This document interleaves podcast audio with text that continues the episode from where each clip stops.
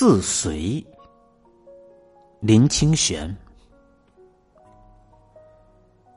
随喜，在通化街入夜以后，常常有一位骑者从阴暗的街巷中冒出来。骑者的双腿齐根而断，他用厚厚包着棉布的手掌走路。他双手一撑，身子一顿，就腾空而起，然后身体向一尺前的地方扑跌而去。用断腿处点地，错了一下，双手再往前撑。他一走路，几乎是要惊动整条街的，因为他在手腕的地方绑了一个小铝盆。那铝盆绑的位置太低了，他一走路就打到地面，咚咚作响，仿佛是在提醒过路的人，不要忘了把钱放在他的铝盆里面。大部分人听到咚咚的铝盆声，俯身一望，看到时而浮起、时而顿挫的身影，都会发出。一声惊诧的叹息，但是，也是大部分的人叹息一声，就抬头，仿佛未曾看见什么的走过去了。只有极少极少的人怀着一种悲悯的神情，给他很少的布施。人们的冷漠和他的铝盆声一样令人惊诧。不过，如果我们再仔细看看通化夜市，就知道再悲惨的形影，人们已经见惯了。短短的通化街，就有好几个行动不便、肢体残缺的人在卖奖券。有一位点油灯、弹月琴的老人盲妇，一位头大如斗、四肢萎缩、瘫在木板上的孩子。一位软脚、全身不停打摆的青年，一位口水像河流一般流淌的小女孩，还有好几位神志纷乱、来回穿梭、终夜胡言的人。这些景象使人们因习惯了苦难而逐渐把慈悲盖在冷漠的一个角落。那无腿的人是通化街里落难的骑者之一，不会引起特别的注意，因此他的铝盆常常是空着的。他为了引起人们的注意，有时故意来回迅速的走动，一伏一顿，一顿一伏。有时候站在街边，听到那急促敲着地面的铝盆声。可以听见他心底多么悲切的渴盼。他横常戴着一顶斗笠，灰黑的，有几茎草片翻卷了起来。我们站着往下看，永远看不见他脸上的表情，只能看到那有些破败的斗笠。有一次，我带孩子逛通化夜市，忍不住多放了一些钱。在那游动的铝盆里，无腿者停了下来。孩子突然对我说：“爸爸，这没有脚的伯伯笑了，在说谢谢。”这时我才发现，孩子站着的身高正与无腿的人一般高，像是看见他的表情了。无腿者听见孩子的话，抬起头来看我，我才看清他的脸粗黑，整个被风霜腌渍，厚而僵硬，是长久没有使用过表情的那种。后来，他的眼神和我的眼神相遇，我看见了这一直在夜色中被淹没的眼睛，透射出一种温暖的光芒，仿佛。在对我说话，在那一刻，我几乎能体会到他的心情。这种心情使我有着悲痛与温柔交错的酸楚。然后，他的铝盆又响了起来，向街的那头响过去，我的胸腔就随他的顿挫顿伏的身影而摇晃起来。我呆立在街边，想着，在某一个层次上，我们都是无脚的人。如果没有人与人间的温暖与关爱，我们根本就没有力量走路。不管在任何时候、任何地方，我们见到了令我们同情的人而行不施之时，我们等于在同情自己，同情我们生在这苦痛的人间，同情一切不能离苦的众生。倘若我们的布施使众生得一丝喜悦温暖之情，这布施不论多少，就有了动人的质地。因为众生之喜，就是我们之喜。所以佛教里把布施、供养称为随喜。这随喜有一种非凡之美。它不是同情，不是悲悯，而是因众生喜而喜，就好像在连绵的阴雨之间，让我们看见一道金灿的彩虹升起。不知道阴雨中有彩虹的人，就不会有随喜的心情。因为我们知道有彩虹，所以我们布施时应怀着感恩，不应稍有轻慢。我想起经典上那伟大、充满了庄严的维摩诘居士，在一个动人的聚会里，有人供养他一些精美无比的璎珞，他把璎珞分成两份，一份供养南圣如来佛，一份布施给聚会里最卑下的乞者。然后他用一种威仪无匹的声音说道。若施主等心施一最下乞人，犹如如来福田之相，无所分别，等于大悲，不求果报，是则名曰具足法师。他甚至警策的说：那些在我们身旁一切来祈求的人。都是助于不可思议解脱菩萨境界的菩萨来示现的，他们是来考验我们的悲心与菩提心，使我们从世俗的沦落中超拔出来。我们若因祈求而布施来值福德，我们自己也只是个祈求的人。我们若看祈者也是菩萨。布施而怀恩，就更能使我们走出迷失的经度。我们布施时，应怀着最深的感恩。感恩我们是布施者，而不是乞求的人；感恩那些贿赂残疾的人，使我们警醒，认清这是一个不完满的世界。我们也只是。一个不完满的人，一切菩萨所修无量难行苦行，至求无上正等菩提，广大功德，我皆随喜。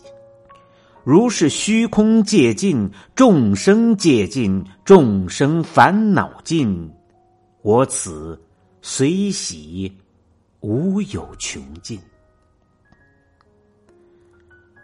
我想，怀着同情，怀着悲悯，甚至怀着苦痛，怀着鄙夷来注视那些需要关爱的人，那不是随喜；唯有怀着感恩与菩提，使我们亲和柔软，才是真随喜。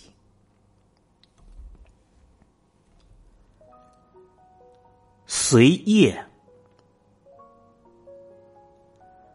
打开孩子的饼干盒子，在角落的地方看到一只蟑螂，那蟑螂静静的伏在那里，一动也不动。我看着这只见到人不逃跑的蟑螂，而感到惊诧的时候，突然看见蟑螂的前端裂了开来，探出一个纯白色的头与触须。接着，他用力的挣扎着，把身躯缓缓的蠕动出来，那么专心，那么努力，使我不敢惊动他，静静的蹲下来，观察他的举动。这蟑螂显然是要从它破旧的躯壳中蜕变出来。他找到饼干盒的角落脱壳，一定认为这是绝对的安全之地。不想被我偶然发现，不知道他的心里有多么心焦。可是再心焦也没有用。他仍然要按照一定的程序，先把头伸出，把脚小心的一只只拔出来，一共花了大约半个小时的时间，蟑螂才完全从它的壳用力的走出来。那最后一刻，真是美，是石破天惊的，有一种纵跃的姿势。我几乎可以听见他喘息的声音，他也并不立刻逃走，只是用他的触须小心翼翼的探着新的空气、新的环境。新出壳的蟑螂引起我的叹息，它是纯白的，几近于没有一丝杂质，它的身体有白玉一样半透明的精纯的光泽。这日常引起我们厌恨的蟑螂，如果我们把所有对蟑螂既有的观感全部摒除，我们可以说那蟑螂有着非凡的惊人之美，就如同是草地上新退出的翠绿的草蝉一样。当我看到被他脱除的那污迹斑斑的旧壳。我觉得，这初初钻出的白色小蟑螂也是干净的，对人没有一丝害处。对于这种纯美干净的蟑螂，我们几乎难以下手去伤害它的生命。后来，我养了那蟑螂一小段时间，眼见它从纯白变成灰色，再变成灰黑色，那是转瞬间的事。随着蟑螂的成长，它慢慢的从安静的探处而成为鬼头鬼脑的样子，不安的在饼干盒里搔爬，一见到人或见到光，它就不安焦急的想要逃离那个盒子。最后，我把它放走了。放走的那一天，它迅速的从桌底穿过。往垃圾桶的方向遁去了。接下来的好几天，我每次看到德国种的小蟑螂，总是禁不住的想：到底这里面哪一只是我曾看过它美丽的面目，被我养过的那只纯白的蟑螂呢？我无法分辨，也不需去分辨，因为在满地乱爬的蟑螂里，它们的长相都一样。他们的习气都一样，他们的命运也是非常类似的。他们总是生活在阴暗的角落，害怕光明的照耀。他们或在阴沟，或在垃圾堆里度过他们平凡而肮脏的一生。假如他们跑到人的家里，等待他们的是刻章、毒药、杀虫剂。还有用他们的性肺、落母做成来诱捕他们的蟑螂屋，以及随时踩下的巨脚、晴空打击的拖鞋，使他们在一击之下尸骨无存。这样想来，身为蟑螂是非常可悲而值得同情的，他们是真正的流浪生死，随业浮沉。这每一只蟑螂是从哪里来投生的呢？他们短暂的生死之后，又到哪里去流浪呢？他们随业力的流转，到什么时候才会终结呢？为什么没有一只蟑螂能维持它出生时纯白、干净的美丽呢？这无非都是业。无非是一个不可知的背负。我们拼命保护那些濒临绝种的美丽动物，那些动物还是绝种了。我们拼命创造各种方法来消灭蟑螂，蟑螂却从来没有减少，反而增加。这也是业。美丽的消失是业，丑陋的增加是业。我们如何才能从业里超拔出来呢？从蟑螂，我们也看出了某种人生。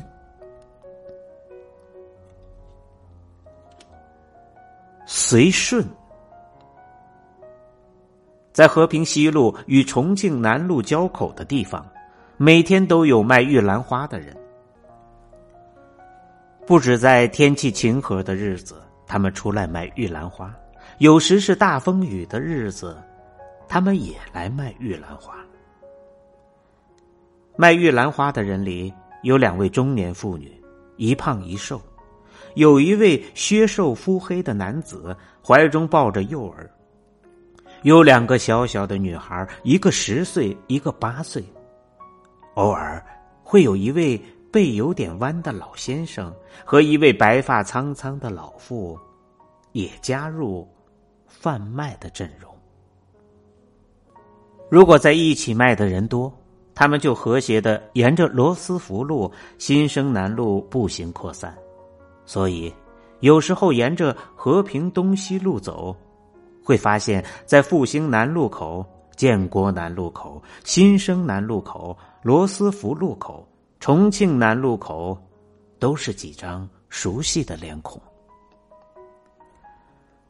卖花的，不管是老人还是孩子，他们都非常和气，端着用湿布盖好以免玉兰枯萎的木盘子，从面前走过。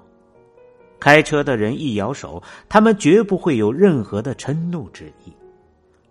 如果把车窗摇下，他们会赶忙的站在窗口。送进一缕香气来。在绿灯亮起的时候，他们就站在分界的安全岛上，耐心的等候下一个红灯。我自己就是交通专家所诅咒的那些姑息着卖玉兰花的人。不管是在什么样的路口，遇到任何卖玉兰花的人。我总是忘了交通安全的教训，买几串玉兰花。买到后来，竟认识了罗斯福路、重庆南路口几位卖玉兰花的人。买玉兰花时，我不是在买那些清新宜人的花香，而是买那些生活里辛酸苦痛的气息。每回看到卖花的人。站在烈日下默默拭汗，我就忆起我的童年时代，为了几毛钱在烈日下卖芝仔冰，在冷风里卖枣子糖的过去。在心里，我可以贴近他们心中的渴盼，虽然他们只是微笑着挨进车窗，但在心底是多么希望有人摇下车窗，买一串花。这关系着人间温情的一串花，才卖十元，是多么便宜！但便宜的东西并不一定廉价。在冷气车里坐着的人，能不能理解呢？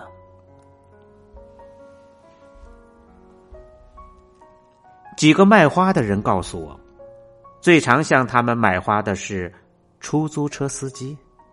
大概是出租车司机最能理解辛劳奔波的生活是什么滋味。他们对街中卖花者遂有了最深刻的同情。其次是开小车子的人，最难卖的对象是开着豪华进口车、车窗是黑色的人。他们高贵的脸一看到玉兰花贩走近，就冷漠的别过头去。有时候，人间的温暖和钱是没有关系的。我们在烈日焚烧的街头动了不忍之念，多花十元买一串花，有时在意义上胜过富者为了表演慈悲、微笑照相登上报纸的百万捐书。不忍，是的，我买玉兰花时就是不忍看人站在大太阳下讨生活。他们为了激起人的不忍，有时把婴儿也背了出来。有人批评他们把孩子背到街上讨取人的同情是不对的。可是我这样想：当妈妈出来卖玉兰花时，孩子要交给保姆或佣人吗？当我们为烈日暴晒而心疼那个孩子，难道他的母亲不痛心吗？遇到有孩子的，我们多买一串玉兰花吧。不要问什么理由，我是这样深信：站在街头的这一群沉默的卖花的人，他们如果有更好的事做，是绝对不会到街上。来卖花的，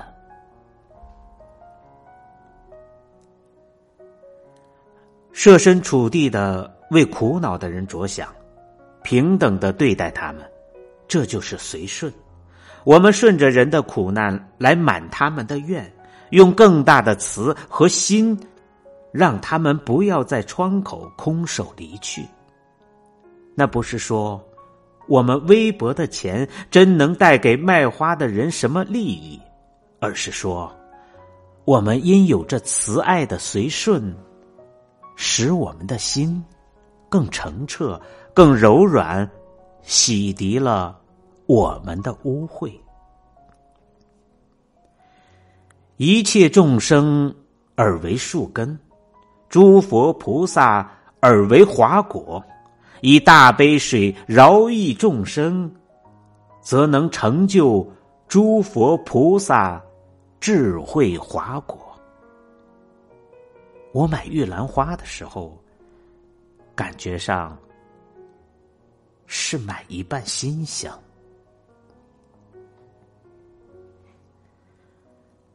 随缘，有一位朋友，他养了一条土狗。狗的左后脚因被车子碾过，成了瘸子。朋友是在街边看到这条小狗的，那时小狗又脏又臭，在垃圾堆里捡食食物。朋友是个慈悲的人，就把它捡了回来。按照北方习俗，名字越俗见的孩子越容易养。朋友就把那条小狗正式命名为“小瘸子”。小瘸子原是人见人恶的街狗，到朋友家以后，就显露出它如金玉一些的美质。它原来是一条温柔、听话、干净、善解人意的小狗，只是因为生活在垃圾堆，她的美丽一直未曾被发现吧。她的外表除了有一点土，其实也是不错的。她的瘸到后来反而是惹人喜爱的一个特点，因为它不像平凡的狗乱纵乱跳，倒像是一个温顺的孩子，总是优雅的跟随她美丽的女主人散步。朋友对待小瘸子也像对待孩子一般，爱护有加。由于他对一条瘸狗的疼爱。在街驴中的孩子都唤他“小瘸子”的妈妈。小瘸子的妈妈爱狗，不仅孩子知道，连狗们都知道。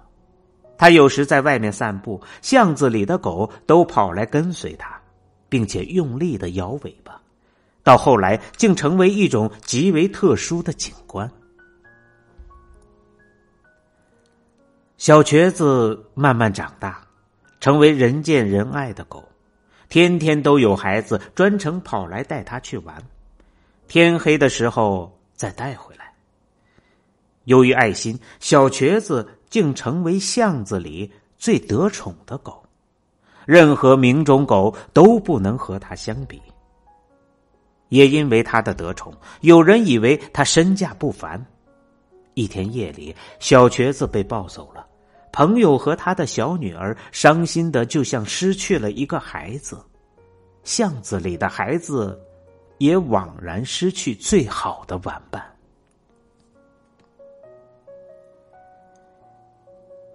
两年以后，朋友在永和一家小面摊子上认到了小瘸子。他又回复在垃圾堆的日子，守候在桌旁捡拾人们吃剩的肉骨。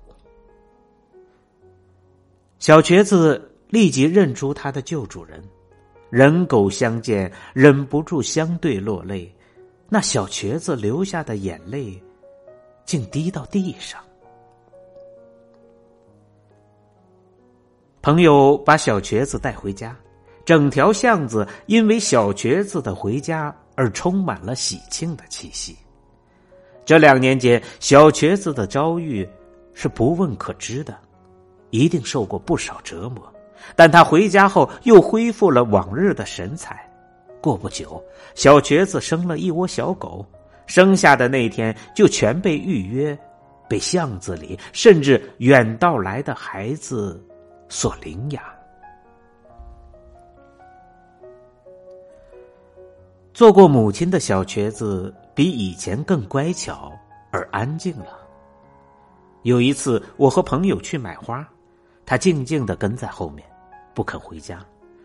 朋友对他说了许多哄小孩一样的话，他才默默含情的转身离去。从那一次以后，我再也没有看过小瘸子了。他是被偷走了呢，还是自己离家而去？或是被捕狗队的人所逮捕，没有人知道。朋友当然非常伤心，却不知道在什么时候、什么地点可以再与小瘸子会面。朋友与小瘸子的缘分又是怎么来的呢？是随着前世的因缘。或是开始在今生的会面，一切都未可知。但我的朋友坚信，有一天能与小瘸子再度相逢。他美丽的眼睛望着远方，说：“人家都说随缘，我相信缘是随愿而生的，有愿就会有缘。”没有愿望，就是有缘的人，也会错身而过。